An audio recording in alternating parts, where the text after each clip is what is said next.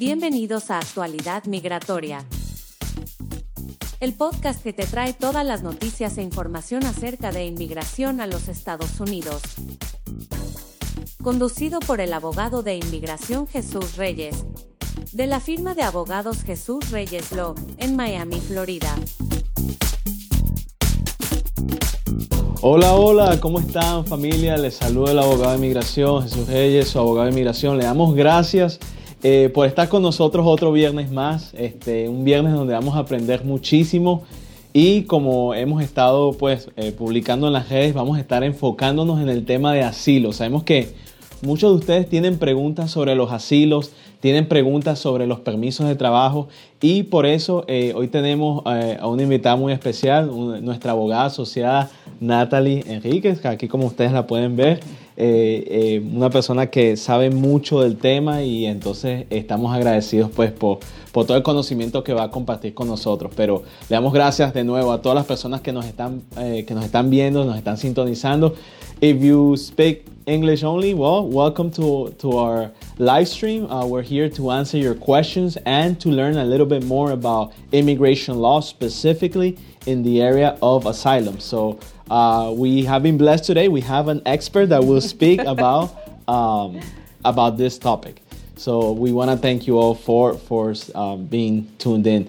Entonces sí, vamos a estar eh, hablando del tema. Yo sé que hay muchas personas que tienen preguntas sobre, sobre casos de asilo, etcétera, pero antes de comenzar quisiera que Natalie nos hablara un poquito más sobre ella, eh, de, de, dónde es Natalie, cómo surge su, pues, eh, su interés en inmigración y este, bueno, ¿qué es lo que ha notado eh, que ha estado pasando estos últimos, estos últimos meses en lo que es en el área de, de, asilos políticos aquí en los Estados Unidos? Pero cuéntanos un poquito más de ti, Natalie. Ya yo la conozco, pero ustedes yo quiero que la conozcan más. Buenas tardes, ¿cómo está todo el mundo? Gracias Jesús por tenerme aquí contigo hoy viernes, ya fin de la semana. Eh, bueno, yo soy de Venezuela, como mucha gente lo sabe o uh. tal vez reconoce mi acento. Mi interés eh, por inmigración viene por querer ayudar a la gente. Yo siempre estuve interesada en trabajar con los derechos humanos y como la gente que estaba en desventaja necesitaba protección, siempre me vi llamada hacia mm. esa área de la ley y por eso, bueno, estoy aquí. Gracias a Dios he podido trabajar en esto y me gusta lo que hago todos los días. Con respecto a qué es lo nuevo, bueno, hay muchas cosas que lamentablemente ponen en desventaja a los aplicantes de asilo. Y este es el momento de pelear más fuerte que nunca por el cliente porque definitivamente no, no, nos están facilitando el trabajo, pero para eso estamos aquí. Claro para luchar por ellos. Claro que sí. Y, y, es eso, eso es importante lo que menciona Natalie, que no podemos eh, bajar la guardia. O sea, eh, nuestro trabajo consiste justamente de eso, que a pesar de los cambios que hayan en inmigración, a pesar de aquellas propuestas, y vamos a estar hablando de algunas propuestas que, que está haciendo la administración, este, primero tenemos que asegurarnos para muchos de ustedes que no están asesorados, que estén bien asesorados y que sepan que hay gente que, que los está apoyando. Nosotros estamos aquí, hay muchos eh, de nuestros colegas también, organizaciones eh, proinmigrantes que estamos trabajando día y noche para poder abogar por los derechos de, de los inmigrantes aquí en los Estados Unidos y no podemos perder la fe, que, que, es, lo, que es lo más importante. ¿no? Entonces, Natalie, cuéntanos eh, cuáles fueran eh, unos, digamos, de los cambios que más te ha sorprendido? Sé que, eh, y yo sé que muchos de ustedes han visto pues, los programas que hemos hecho y videos y las noticias, pero a ti personalmente, ¿qué cambios te, digamos, te ha llamado más la atención que ha habido en cuanto a los, los asilos aquí en los Estados Unidos? Bueno, una de las cosas importantes ha sido ahora la limitación que va a haber con los permisos de trabajo. Eso afecta grandemente a la comunidad eh, que está aplicando para asilo Sabemos que asilo es una protección para la gente que viene aquí donde no tienen otra alternativa. Salieron corriendo de su país de origen. Esto es un momento para ellos crítico. Y no poderte mantener, no poder trabajar para traer, tú sabes, el pan a tu, a tu mesa es una cuestión muy fuerte. Entonces ahorita la nueva propuesta es que a partir del 25 de agosto las personas que hayan aplicado para asilo pero no hayan presentado una aplicación de permiso de trabajo van a tener que esperarse un año en vez de los seis meses originales para poder obtener su permiso de trabajo. Mm. Entonces sabemos que no va a ser fácil lo que viene, ¿no? No, sabemos cómo la gente va a manejar la situación y no entiendo muy bien de dónde viene esta regla porque va a causar pedirle ayuda al gobierno de parte de la gente que está aquí porque no va a quedar alternativa. Claro, y es como que están poniendo a las personas contra la pared porque por un lado no quieren que sean una carga pública, pero por otro lado no se les está dando la habilidad de poder trabajar y, estamos, y mantenerse a ellos y a su familia. Y eso es algo importante porque sabemos que muchos de ustedes, muchas de nuestros clientes, muchas de las personas que quieren aplicar a estos beneficios, no son personas que vienen aquí esperando que el gobierno les dé todo, lo contrario, más bien... Yo creo que nunca he escuchado a un cliente que diga, bueno, yo quiero pedir asilo y quiero que me mantengan. Todo lo contrario, más bien yo lo primero. No. ¿Tú te imaginas? No, no estuviéramos representándolo. Pero lo primero que yo escucho es, eh, abogado, tengo miedo de regresar a mi país y segundo abogado, ¿cómo puedo hacer para poder obtener mi permiso de trabajo y poder proveerle a mi familia, que es algo tan importante? Entonces, yo pienso que lo que está pasando, y, bueno, y, es un hecho, y esto lógico aquí sin, entrar en política, es que se ha estado restringiendo lo que es em, la posibilidad de pedir un asilo, aunque es algo que no se puede quitar de los libros de, de la ley, porque hay tratados internacionales que hablan de esto, hay, hay leyes que han pasado por el Congreso de los Estados Unidos que protegen los derechos de una persona de pedir asilo. Sin embargo, eh, por medidas eh, pues ejecutivas, eh, sí se ha podido poco a poco limitar esta, este beneficio. Ahora bien, Natalie, cuéntame un poquito. escuché que iban a haber cambios para los asilos de personas que pues quieren pedir asilo basado en que eh, son miembros de la comunidad LGBT, eh, porque son mujeres perseguidas o víctimas de persecución o por gente que son víctimas de, persecución por pandillas. Muchas personas, nuestros hermanos centroamericanos, eh, han sido víctimas de las pandillas que están pues acosando a estos países centroamericanos. Háblanos un poquito de esto. Bueno, hay una propuesta de ley ahorita y fue una ley, la propuesta viene de parte del gobierno y de parte de EOIR, que es la Corte de Inmigración a nivel nacional. Mm. Están tratando de limitar la, petición de asilo de parte de estos grupos. Eh, como ya a lo mejor algunos de ustedes saben, eh, solamente los factores que protegen a la persona para pedir asilo son raza, religión, nacionalidad, opinión política y pertenencia a un grupo social. Estas personas que acabamos de mencionar, las mujeres, las, las personas... Eh, partes del grupo LGBT, las personas que han sufrido violencia de, por parte de las pandillas son partes de esos grupos sociales particulares. Entonces, ¿qué es lo que está sucediendo? Ellos quieren limitar la, la posibilidad de aplicar para asilo y obtener un mm. asilo basado en esto. Entonces, ¿qué es lo que nos toca? Sí, es verdad, esto es un golpe. Esto es otro golpe para los aplicantes de asilo, pero eh, tenemos que entender que todavía nos quedan... Cuatro factores que la ley protege más. Nos queda opinión política, nos queda nacionalidad, nos queda religión. Lo que tenemos es que ver dentro del reclamo que tiene cada persona de asilo, cómo logramos encajarlos en otro causal. Okay. Para poder tratar de que ellos logren su asilo a pesar de esta nueva restricción. Esto todavía es una propuesta, como dijimos al principio, todavía no está, eh, no es ley, todavía no es... Eh, no está fijado, eh, se abrieron comentarios en contra de esto y es posible que no se apruebe, pero claro, vamos viendo la tendencia. Sí, lo, que estaba pasando posiblemente, posiblemente sí. Pero es muy importante lo que, lo que menciona Natalie, es que, eh, y por eso lo importante de tener una buena representación. Por lo menos sabemos que como esta, como esta propuesta todavía no ha pasado, entonces si muchos de ustedes han sido víctimas de persecución, porque eh, pues son mujeres eh, perseguidas en su país, han sido víctimas de violencia doméstica en su país, eh, son víctimas de pandillas en sus países o son miembros de la comunidad LGBT. Este, entonces, ahorita aún usted puede aplicar al asilo basado en una, eh, pues de estas razones. Ahora bien, si la ley llegara a cambiar, entonces ya tenemos las estrategias para poder ayudarle a usted. Y eso se trata. Eh, cuando nosotros nos reunimos con las personas o, queremos hablar con usted sobre el caso es justamente para ver cómo uno puede legalmente poder protegerlo usted y los derechos que usted tiene eh, como, como inmigrante. Pero es, es sumamente importante estar representado y es sumamente importante también entender qué es lo que está pasando con inmigración. Entonces, eh, vamos a ver, vamos a, empezar a contestar. Yo sé que muchos de ustedes tienen preguntas. Aquí estoy con, el productor, aquí Wilmer. Wilmer, saluda ahí. Vamos a comenzar a ver. Y en la, ahí está en Instagram. Aquí está en Instagram, tengo preguntitas aquí. Ah, si ok, quieres te vamos lo presto. Voy a prestar mi Listo. celular para que veas. Listo, entonces preguntitas. todos los familiares se pueden empezar a meter, los amigos empiecen a decir hola, le- apreciamos aquí a los empleados, a todos les dimos un bono por vernos aquí en el live. a ver, entonces comienzan aquí. ¿Qué pasará con los venezolanos? Eh, entonces no, no, no explico más eh, la persona. Bueno, saludos a toda la gente linda de Venezuela.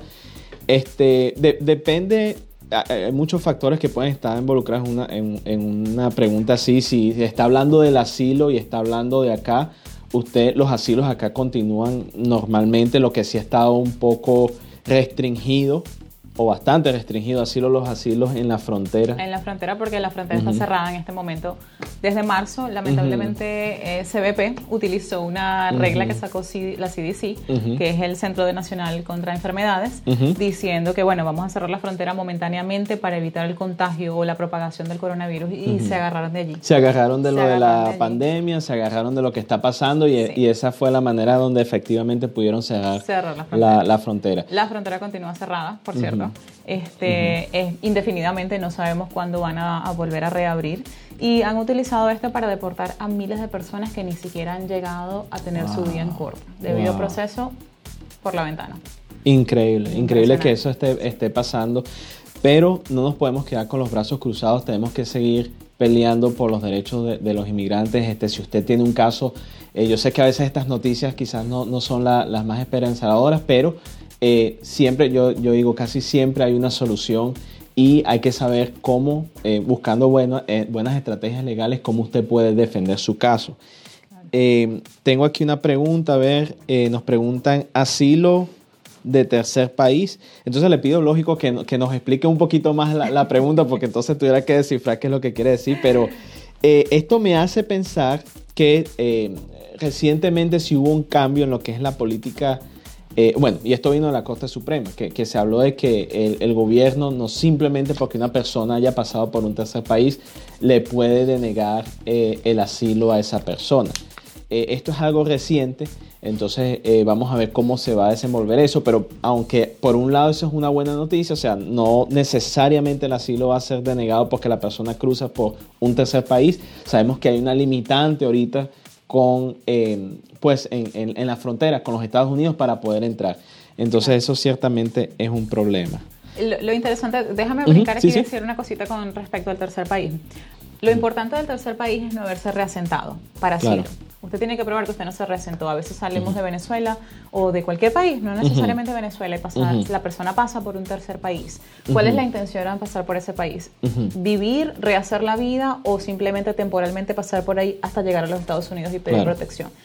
Eso es lo importante, de repente recaudar evidencia. Si a usted le sucede algo en ese tercer país, recaude la evidencia. Salga Claro. corriendo, pero tráigase sus cosas porque ya usted tiene que estar planificando que si usted va a pedir un asilo, tiene que estar preparado, hay que ganarlo. Claro, y, y eso es importante lo que es el motivo de la persona eh, por el cual está en ese, en ese país. O sea, cuando llegue a los Estados Unidos y ya la persona puede aplicar un asilo en la frontera, es demostrar eso. O sea, que la persona no fue a, a México a pedir asilo, no, que pasó por México, pero Claro. en rumbo a los Estados. Unidos, o pasó por Guatemala, o pasó por Honduras, etc. Entonces, ese es un punto muy importante. Muy importante. Y sabemos que, eh, bueno, tenemos la esperanza, lógico, que esto va a cambiar lo que es el tema de, de- de la pandemia. Esperemos, Dios mediante estas cosas cambien y cuando ya eso cambie y, y la cosa se mejore, este, y reabran pues las fronteras, entonces que ya ustedes sepan que tienen que tener esas evidencias, porque eso los va a ayudar mucho, no solo eh, con el tema del tercer país, pero también con sus entrevistas de miedo creíble. Y eso me lleva a otro punto, eh, Natalie. Dime. ¿Qué ha pasado con el, el tema de eh, las entrevistas de miedo creíble? Tengo entendido que hubo un fallo que va a limitar los derechos de las personas de poder apelar esas, esas decisiones de los oficiales de- del miedo creíble. Cuéntanos un poquito de eso. Bueno, la Corte Suprema hay una decisión que es relativamente nueva, creo que es de ahora de junio del 2020, Ujú. eh, explicando de que no hay revisión de habeas corpus, no hay el derecho de revisión básicamente de la negativa a través de la Corte Suprema de un miedo creíble. Entonces, mm. donde el proceso de miedo creíble anteriormente era primero que todo el oficial de asilo que te entrevista y luego el juez de inmigración revisando esa decisión, luego podías ir hasta la Corte Suprema, hasta el circuito y luego la Corte Suprema, pues ese derecho está restringido por ahora. o sea que si no pasa en la entrevista de miedo creíble y el juez lo deniega y no pueden hacer más nada. Sí, es importante, la gente no entiende la importancia que hay de prepararse para el miedo creíble. Tenemos algunas personas que, que sí lo saben y, si logramos hablar con ellos le explicamos, pero es importante, ese es su primer chance, no lo pierda, prepárese, busque un abogado. A pesar de que el abogado no puede estar con usted presente en la entrevista de miedo creíble, a veces es por teléfono que aparecemos, o no puede hablar por usted, no significa que usted no tenga que prepararse, no tenga que hablar qué fue lo que a usted le sucedió, qué le motivó a salir corriendo y todo lo que le pasó. La gente a veces sabe que es eso. Yo me encuentro con que la gente me dice, no, pero yo pensé que yo iba a ver al juez después y yo le iba a explicar al juez mi caso. Y asumieron eso. Asumieron eso. Entonces dejan de decirle a los jueces o dejan de decirle, perdón, al oficial de asilo, esto fue lo que me pasó, por eso tengo miedo porque creen que es una entrevista preliminar donde no tienen que explicar su caso oh, completo. Y por supuesto oficial de asilo dice, bueno, no siento aquí no hay nada. No, aquí no hay miedo, aquí no, esto no es suficiente para yo pasarte el miedo creíble. Y de allí viene esa decisión súper traumática de no hay miedo Increíble. cuando la persona vivió mm. horrores. Wow, no, y entonces es, importante, eh, como dice la abogada Natalie, que cuando usted vaya a estas entrevistas de miedo creíble, esto por lo general lo hacen en la frontera, cuando usted viene por un puesto de entrada, ya sea un aeropuerto, y le hacen esta entrevista, que usted se tome esa entrevista como que esa fuera su audiencia. No va a ser su audiencia, pero tome la seriedad que merece, porque hay personas que ciertamente dicen, no, pero eso es una ahí entrevista, todo el mundo lo están dejando pasar, yo conozco al primo que lo dejaron pasar, mm. entonces a mí también me van a dejar pasar. no necesariamente es así, o sea, eh, eh, hay que tener mucho cuidado. Entonces vaya con pruebas si usted las puede llevar este, pero más que pruebas, usted trate de explicar bien y uno de los servicios pues, que ofrecemos aquí es justamente eso, lo que es la preparación para las entrevistas de miedo creíble. Por lo general esto pasa en la frontera, pero nosotros preparamos a nuestros clientes vía telefónica cuáles son el tipo de preguntas que usted puede esperar, eh, estrategias, eh, hablamos del caso, tratamos de aclarar cualquier discrepancia que podamos ver en su solicitud. Entonces es muy importante lo que menciona Natalie, lo que es estar eh, bien, bien preparado para, para esas entrevistas. siguen viniendo aquí las preguntas, a ver, nos preguntan aquí. Abogado, a los cuatro años de estar en Estados Unidos, ¿puede aplicar para un permiso? ¿De qué? Bueno, me imagino, me imagino se refiere a un permiso de trabajo y, y, por el solo estar en los Estados Unidos, independientemente de la cantidad de tiempo, no, no lo califica usted para un permiso de trabajo. Tiene que tener una aplicación eh, andando. Andando. Y, tú sabes, Jesús, que hay esta idea, eh, no sé de dónde salió, de que los permisos de trabajo vienen solos. Mm. Y yo creo que eso ha causado una gran confusión y muchas personas han sido víctimas de, fraude, por parte de personas súper inescrupulosas, porque la cosa es esta, ningún permiso de trabajo está solo, eso viene, se deriva de alguna aplicación que usted tenga pendiente. Y eventualmente cuando esa aplicación sea aprobada o negada, ese permiso de trabajo o continúa dependiendo de cuál es su estatus ahora o termina. Entonces tenga cuidado con eso, es bueno investigar bien en qué estatus, en, qué situación está usted precisamente antes de hacer cualquier cosa.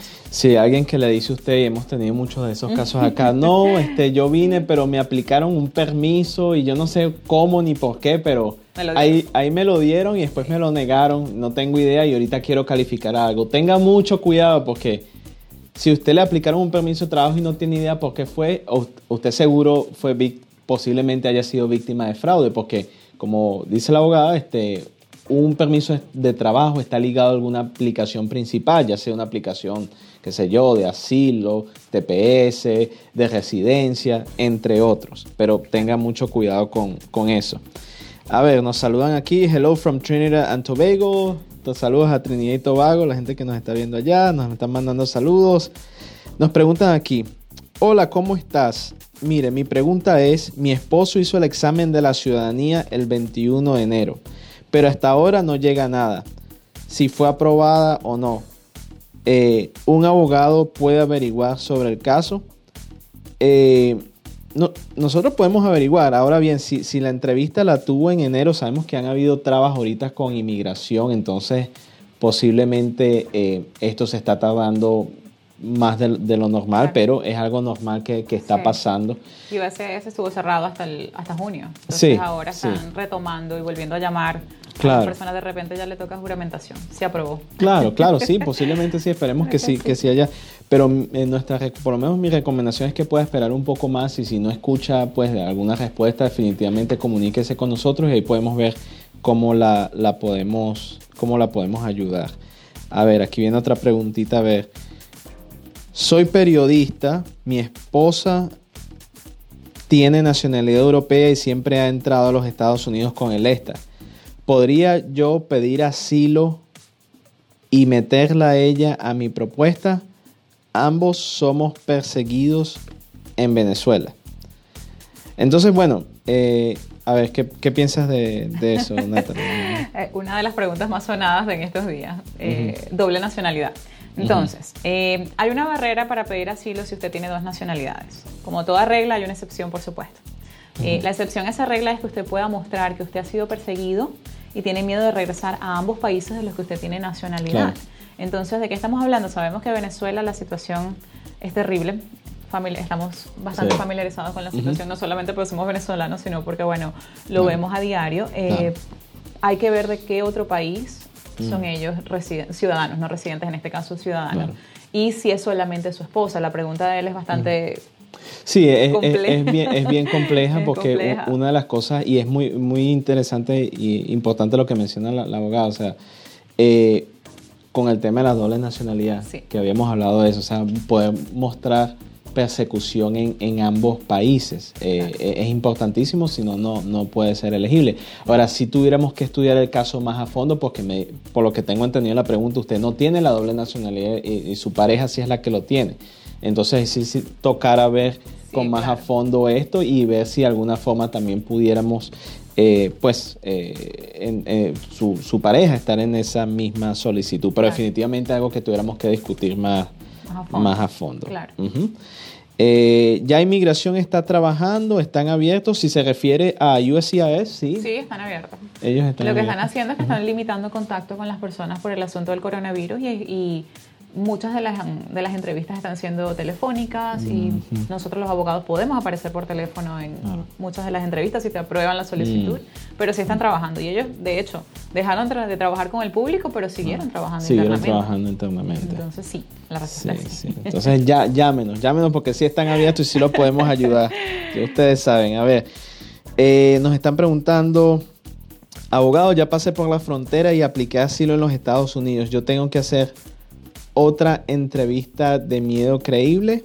Mm, no. No, no, lo tiene que hacer porque ya es un asilo afirmativo. Y eso, y eso me lleva a otro punto, Natalie. Cuéntame, háblanos un poquito la diferencia de lo que es un asilo afirmativo y un asilo defensivo. Claro, claro que sí. Ok, un asilo afirmativo es cuando usted toma acción y usted presenta una aplicación de asilo al llegar aquí a los Estados Unidos con la oficina de asilo, con USCIS. ¿ok? Eso es un asilo afirmativo. Un asilo defensivo es un asilo que usted hace en corte y usted utiliza el mecanismo de asilo como una defensa. En ese momento el gobierno de los Estados Unidos está tratando de removerlo y usted está defendiéndose, tratando de quedarse con su aplicación de asilo. Entonces eh, eh, es clave saber qué tipo de asilo tiene usted pendiente porque, por ejemplo, el asilo defensivo en corte esa es su primera y única mordida a la manzana, salvo una apelación si usted no es exitoso.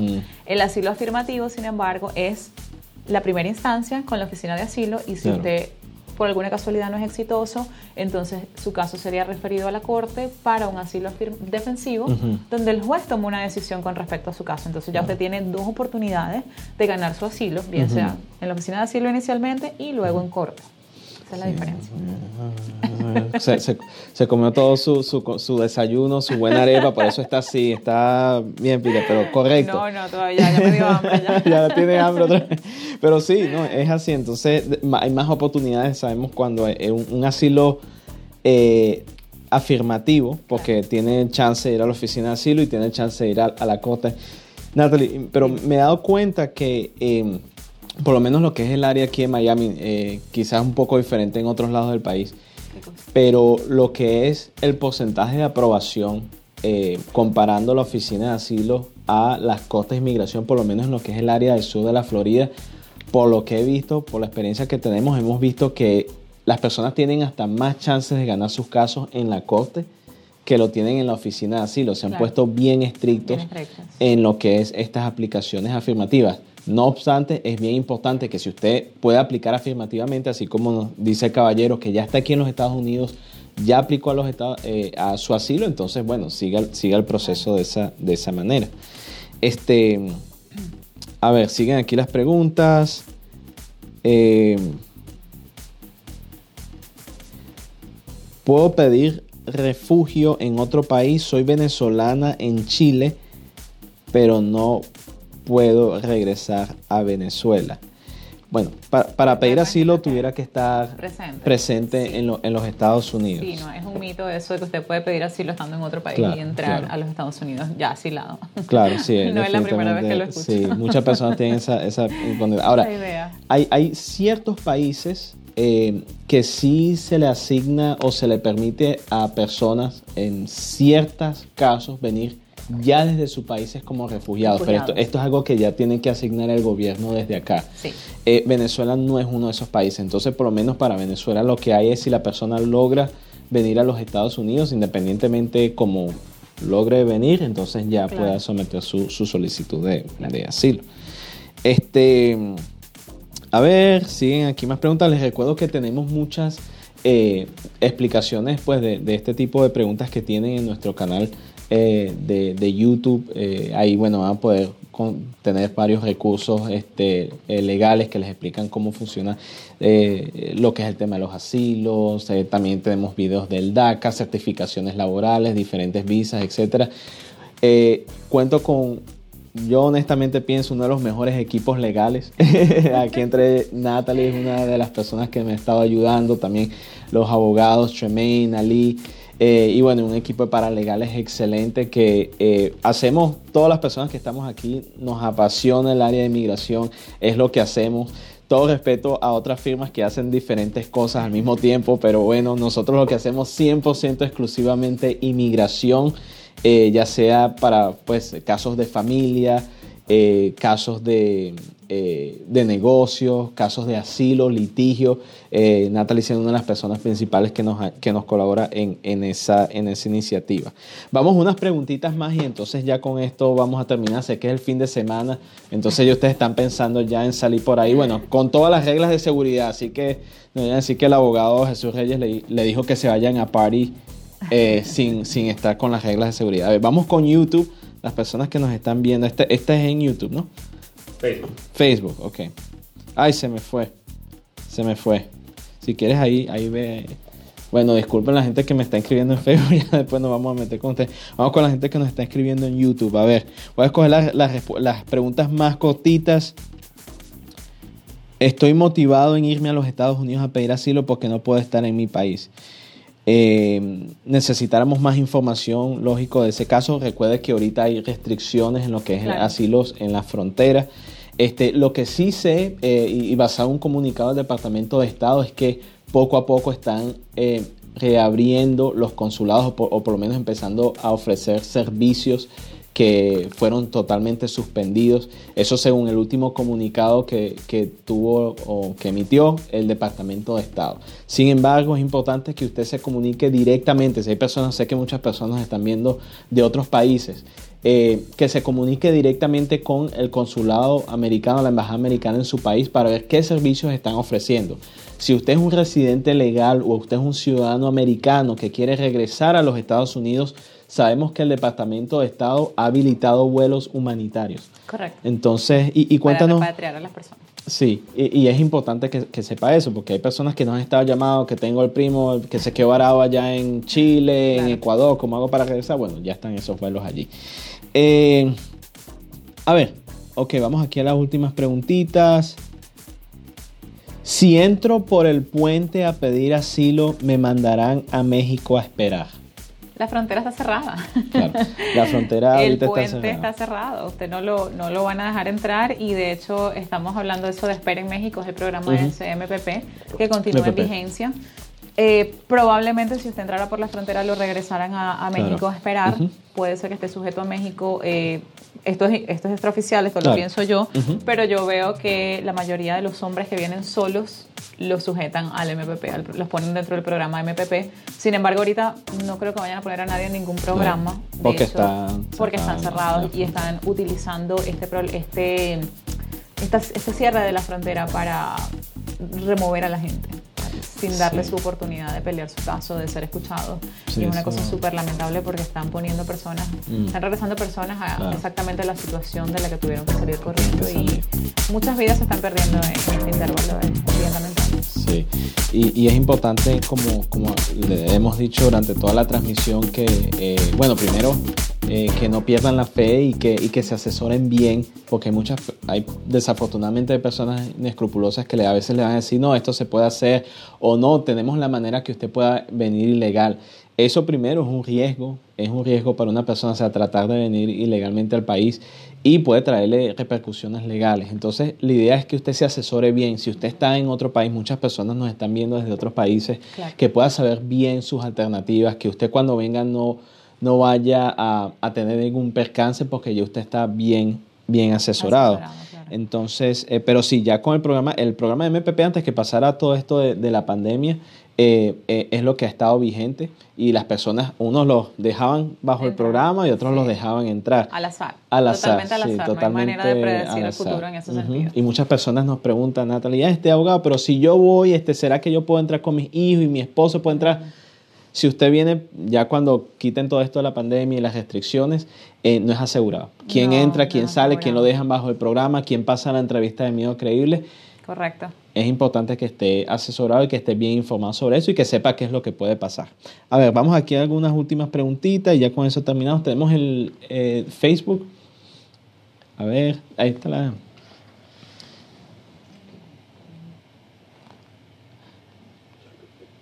A ver. Sí, pues, estoy tratando de ver la, la gente se le desapareció el Facebook. Se desapareció. Toda la gente que hizo comentarios en Facebook para el próximo. oh, mira, ya, aparecía, ya aparecieron todos ustedes. Buenas tardes. Eh, hola, abogado. ¿Qué pasa con los casos de asilo que tienen que aplicar permisos de trabajo?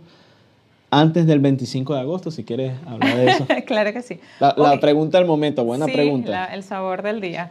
Ok, si usted es elegible para su permiso de trabajo antes del 25 de agosto, debe aplicar, porque como nosotros entendemos, la nueva regulación es que cualquier aplicación de asilo interpuesta antes del 25 de agosto o permiso de trabajo interpuesto antes del 25 de agosto no va a ser sujeto a esta ley, a esta regla de esperar un año para usted poder obtener su permiso de trabajo.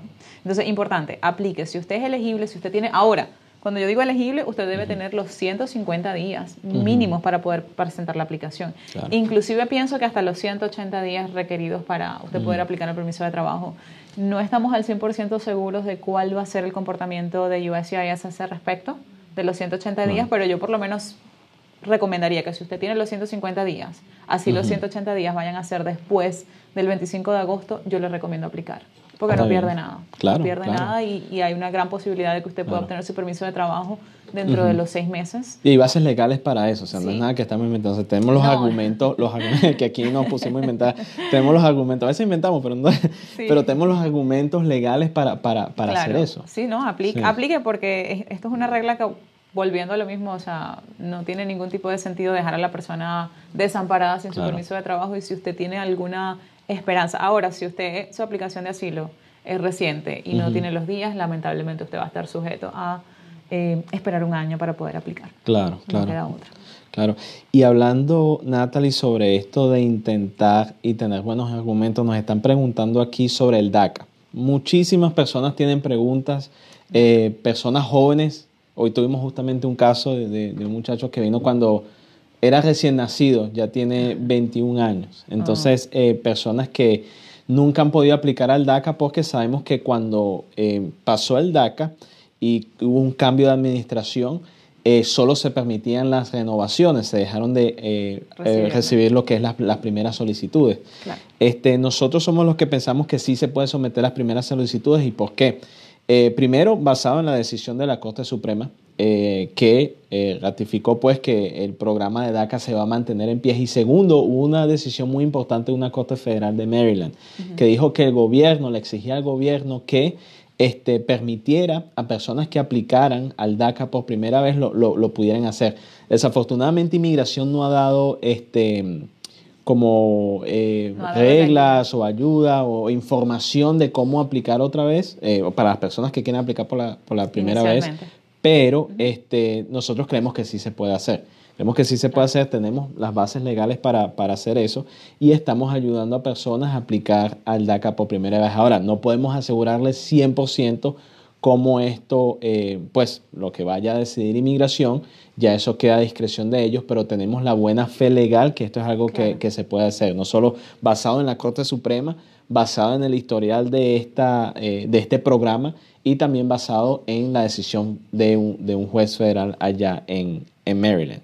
La otra cosa importante también con eso, Jesús, es que aplicar inicialmente es importante, inclusive si no se lo aprueban, mm. porque puede ser que haya eh, litigio más adelante para estas personas que se les debió aprobar un DACA con una aplicación inicial y no se le hace. Si usted no aplica, usted no va a tener derecho en ese litigio. Entonces usted tiene que tener una aplicación presentada realmente tal vez negada porque USCIS vaya a decir que no y luego usted tiene derecho a pelear porque es su derecho y se lo están quitando. Claro, claro, entonces eso es importante que pueda reservar su, su, derecho. Vamos a una última pregunta. Yo sé que hubieron varias personas que no pudimos contestar la pregunta, pero les exhorto que nos llamen eh, aquí a la oficina, estamos abiertos, no estamos recibiendo a personas eh, pues físicamente, pero estamos haciendo nuestras consultas telefónicas, estamos haciendo consultas videoconferencias. Este, a Natalie le encantan las consultas videoconferencias. pero, pero vaya, estamos aquí para ayudar a la comunidad, para ayudarlos a usted. También si tiene preguntas por eh, correo electrónico eh, en, nuestro, en nuestro website, jesusreyeslegal.com. Ahí hay un, un, link, un enlace para que usted pueda hacer eh, sus consultas online. las puede hacer por el internet también. si se quedó alguien sin, sin poder, que no les contestamos, ahí nos puede dar la, la, consulta. Entonces vamos a la última preguntita, a ver. Ok, nos preguntan, abogados, ¿cuál es el tiempo del permiso de trabajo cuando se aplica por matrimonio con un ciudadano americano? Ok, eso es un ajuste, este, un ajuste de estatus. Usualmente el permiso de trabajo llega como dentro de los primeros cuatro y seis meses. Ese es el tiempo de procesamiento. Se supone que primero te debería llegar el recibo y después la próxima antorcha que te debería llegar es tu permiso de trabajo. Y en mi experiencia, las últimas que he visto, de cuatro a seis meses. Sí, más o menos, ese, es más o menos el tiempo que, hay. Voy, voy a hacer una última pregunta aquí. la última. La, última, la última. Y esta, esta sí es, es muy heavy, pero nos dice la señora, ok, eh, nos dice, eh, una persona que fue víctima de abuso hace 10 años, la policía le tomó el reporte, eh, pero fue recientemente, hace un año, que le dieron una tengo entendido aquí una, una certificación puede aplicar a la visa U. Por lo general, este, el, suplemento B tiene una limitante de seis meses, aproximadamente, sí. Entonces, con tal de que usted pueda, y nosotros podemos ayudarla lógicamente con eso, independientemente cuando haya pasado el crimen, si la agencia, ya sea la policía o la fiscalía, nos puede dar un, certificado, lo que se llama el suplemento B, para poder aplicar a la visa U y esto no ha vencido, o sea, no ha pasado más de seis meses, entonces definitivamente se le puede ayudar a, Inclusive la persona. Si, si venció podemos volver a aplicar, porque si el departamento policial está dispuesto y recientemente acaban de firmar esa certificación policial, es bastante probable que, todavía estén dispuestos. Y si no, también el juez de la causa, fiscalía, el, el, ¿cómo se llama? El departamento policial o el juez de la causa pudiese también firmar la certificación policial. Claro. El suplemento B. Entonces tiene, tiene varias alternativas. Tiene varias alternativas, lo que tienes que tomar acción, no dejar que, que, ese casito se siga poniendo viejo porque claro, claro, el trauma desaparece. a veces, no siempre, ¿no? Hay traumas que duran para toda la vida. Claro, claro. La idea es que trate de, de obtener la, la, ayuda que necesita, la ayuda legal lo más pronto posible y, y también, bueno, si necesita ayuda también eh, eh, ya de forma eh, psicológica, etcétera, este también es algo que, se les recomienda obtenga, sí. Pero bueno, le damos muchas gracias a todos ustedes por sintonizarse. hoy pudimos aprender un poquito más de inmigración, aclarar las dudas. Gracias Natalie por, toda la ayuda, por, toda la información. De verdad que muy, muy buena todo lo que nos ha ayudado. Y bueno, este, como les he, dicho, o sea, tenemos un, un equipo que se dedica a esto 100%. O sea, yo creo que no pasa un día que o estemos en el trabajo hablando de inmigración o con nuestros familiares los fines de semana, o que nos hacen preguntas a los familiares, los amigos. En los fines a de semana. rato un mensaje de texto. Un mensaje de texto. Se aparece el primo lejano que no ha visto hace 30 años y necesita ayuda de inmigración. Pero bueno, para eso estamos aquí. Eso es lo que amamos, eso es lo que queremos y queremos ayudarle a usted también a alcanzar el sueño americano. Así que le invitamos a que eh, se comunique con nosotros si usted tiene una pregunta de inmigración. También que pueda chequear todos los videos que tenemos en nuestro canal de YouTube, Jesús Reyes eh, Legal, y también nuestra página de internet. Ya con esto nos despedimos. Le deseamos a todos ustedes un feliz fin de semana y bueno, hasta la próxima. Feliz fin de semana. Saludos. Bye. Esto fue Actualidad Migratoria. El podcast que te trae todas las noticias e información importante acerca de inmigración a los Estados Unidos. Conducido por el abogado de inmigración Jesús Reyes, de la firma de abogados Jesús Reyes Legal, en Miami, Florida. Para más información, visite nuestra página web jesusreyeslegal.com.